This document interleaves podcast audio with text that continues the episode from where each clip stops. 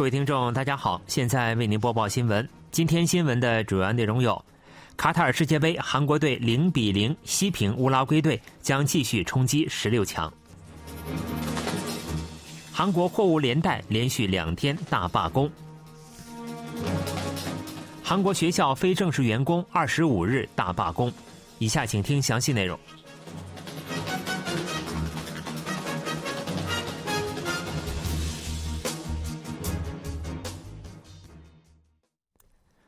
征战卡塔尔世界杯的韩国国家足球代表队，在二十四日与南美劲旅乌拉圭队进行的小组赛首场比赛中，以零比零打平对手。韩国队在与乌拉圭队的激烈对阵后，获得一分的积分，将继续冲击十六强。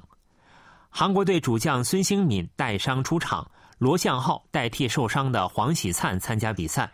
韩国队从一开始就主导了比赛。上半场第三十四分钟，金文焕右侧传球，黄义柱接球射门，但球飞向门柱上方，错失进球机会。下半场第四十三分钟，韩国队面临危机，乌拉圭队资深后卫葛丁的头球击中球门柱，险些得分。韩国队主教练保罗本托在下半场的中间接连替换曹圭成、李刚仁等年轻球员上场，改变了球场上的氛围。下半场第四十四分钟，乌拉圭队的巴尔韦德中距离射门击中球门柱，未能破门。在比赛接近尾声之际，孙兴敏左脚射门，可惜未能得分。韩国队与乌拉圭队最终零比零握手言和。主教练本托对本场比赛韩国队的表现感到满意，并表示对打入十六强增添了信心。韩国队将于二十八日在多哈教育城体育场与加纳队进行小组赛第二场比赛。被称为“太极战士”的韩国国家足球队队员在卡塔尔世界杯迎战乌拉圭队的比赛中表现良好。比赛期间，卡塔尔当地侨民和红魔拉拉队的热烈助威也给球队们带去了极大力量。红魔啦啦队成员中有人专程穿上了韩国传统服装到现场助威，助威人群整场比赛都在为太极战士们摇旗呐喊。二十四日晚，太极战士迎战南美劲旅乌拉圭队，比赛期间，红魔啦啦队高呼大韩民国，助威声响彻多哈教育城体育场，给太极战士们带去了无限力量。最终，韩乌两队握手言和。比赛结束后。韩国红魔啦啦队和乌拉圭球迷间的应援战仍在继续。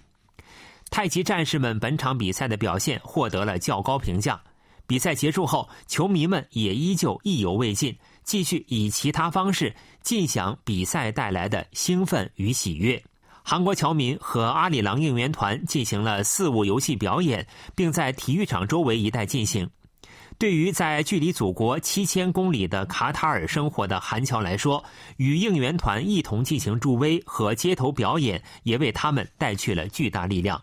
为韩国队呐喊助威，活跃在本届卡塔尔世界杯现场的一千余名韩侨和红魔啦啦队队员，将在韩国队二十八日对阵加纳队的小组赛第二场比赛当天，前往多哈教育城体育场，继续为韩国队加油助威。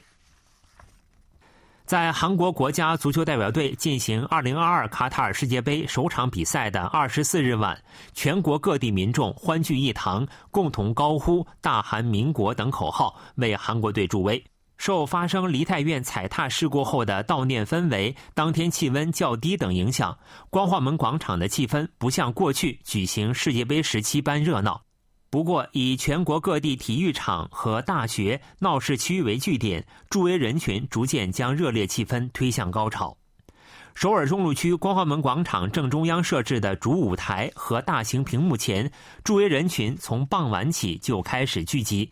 前来加油助威的人，大部分是和朋友或恋人一起来的二十至三十多岁的年轻人。从光华门广场六部场院到李舜臣将军铜像附近，共有五处助威场所。比赛开始一个小时前的晚九时，五处助威场所就聚集了一万多名助威民众。随着人员密集度增加，警方撤掉了第五处助威场所后方的栅栏，增加了可容纳的空间。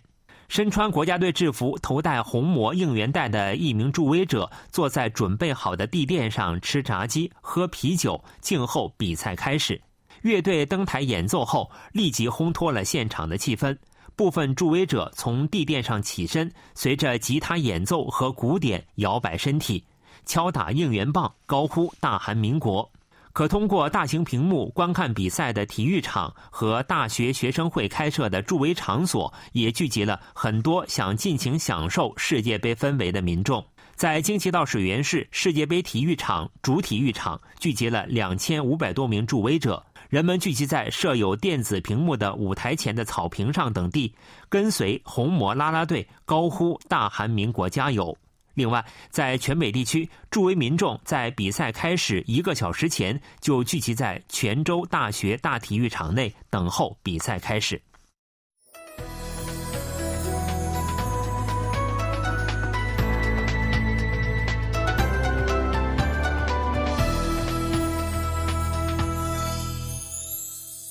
KBS World Radio，这里是韩国国际广播电台新闻节目。欢迎继续收听。继二十四日之后，韩国货物连带连续两天大罢工。民主老总公共运输劳动组合货物连带本部在全国十六个地区连续两天集会。国土交通部表示，以二十四日下午五时为准，全国十二个港口的集装箱进出量仅为平时的百分之四十水平。随着罢工连续两天进行，水泥、钢铁业发货出现问题。韩国水泥协会表示，由于货物连带拒绝运输货物，二十四日一天约造成一百九十亿韩元的销售损失。当天水泥发货量应为二十万吨，但实际发货不及一万吨。现代制铁二十四日一天也约有五万吨钢铁制品未能发货。韩国贸易协会在货物连带大罢工第一天二十四日接到十九家货主公司申报，因未能获取原材料而面临停产等困境。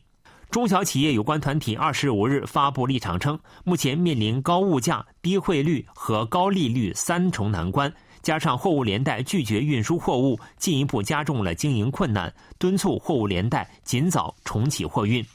政府已成立紧急对策组，检查主要行业的受损情况，并正在研讨包括下达开工令在内的各项对策。韩国总统尹锡悦对货物连带集体罢工表示，若继续不负责任的拒绝运输货物，政府将只能研讨包括下达开工令在内的各种对策。尹锡悦二十四日通过社交网站表示，在国家面临危机的情况下，国民不会容忍将物流系统作为要挟的行为。尹锡悦表示，禁止其他车辆进出、妨碍参与正常运行的同事是践踏他人自由的暴力行为。对于各地拒绝和阻碍运输的一切违法行为，政府将根据法律和原则严肃处理。我想明确的是，使用非法暴力手段是不能如愿以偿的。尹锡悦还说，在二十三日和二十四日的出口战略会议上，逐一检查了出口增长战略。我们应通过提升出口，正面突破所面临的全球性综合危机。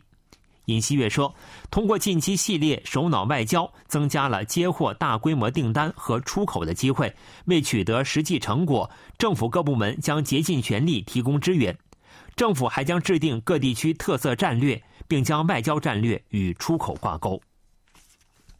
韩国学校非正式员工二十五日进行新冠疫情爆发后最大规模的罢工。正在和教育当局进行工资交涉的全国学校非正式员工连带会议要求消除与正式员工的工资差距，制定公参人员肺癌防止综合对策，反对减少教育拨款等，并于二十五日罢工一天。主办方预计有八万人参与罢工，其中约有五万人在首尔汝矣大陆等参加罢工大会。被称为教育公务职的学校非正式员工是指。在各级机关和学校工作的员工中，不属于公务员的人员，如果包括学校讲师群体，预计全国约有十八万至十九万人，其中全国学校非正式员工连带会议成员约为十万人。主办方预计参加罢工的大多为学校公参人员和看护人员。韩国外交部二十四日表示。韩中经贸联委会第二十六次会议当天以视频会议方式举行，双方就搞活文化内容交流等进行了协商。外交部发言人任珠世当天在例行记者会上介绍韩中举行经贸联委会会议的消息时表示，韩方呼吁中方对进一步加强两国在电影、演出、游戏、电视剧等文化内容领域的交流给予关心和协助。任珠世说。中方对此表示，对中韩文化交流持积极态度，将搞活两国文化内容交流，增进两国民众的相互理解和友好感情。韩中经贸联委会是两国建交后从1993年起每年举行的韩中综合性经济合作对话机制。今年的会议因中国国内新冠疫情情况，改为以视频会议方式举行。韩国外交部经济外交协调官尹胜德和中国商务部部长助理李飞担任双方首席代表。中国在线视频服务平台重启韩国电影播放服务后，各界期待对中国文化内容出口将有所增加。双方在当天的会议中还重点就取消中方限韩令问题交换了意见。新闻为您播送完了，是由于海峰为您播报的，感谢各位收听。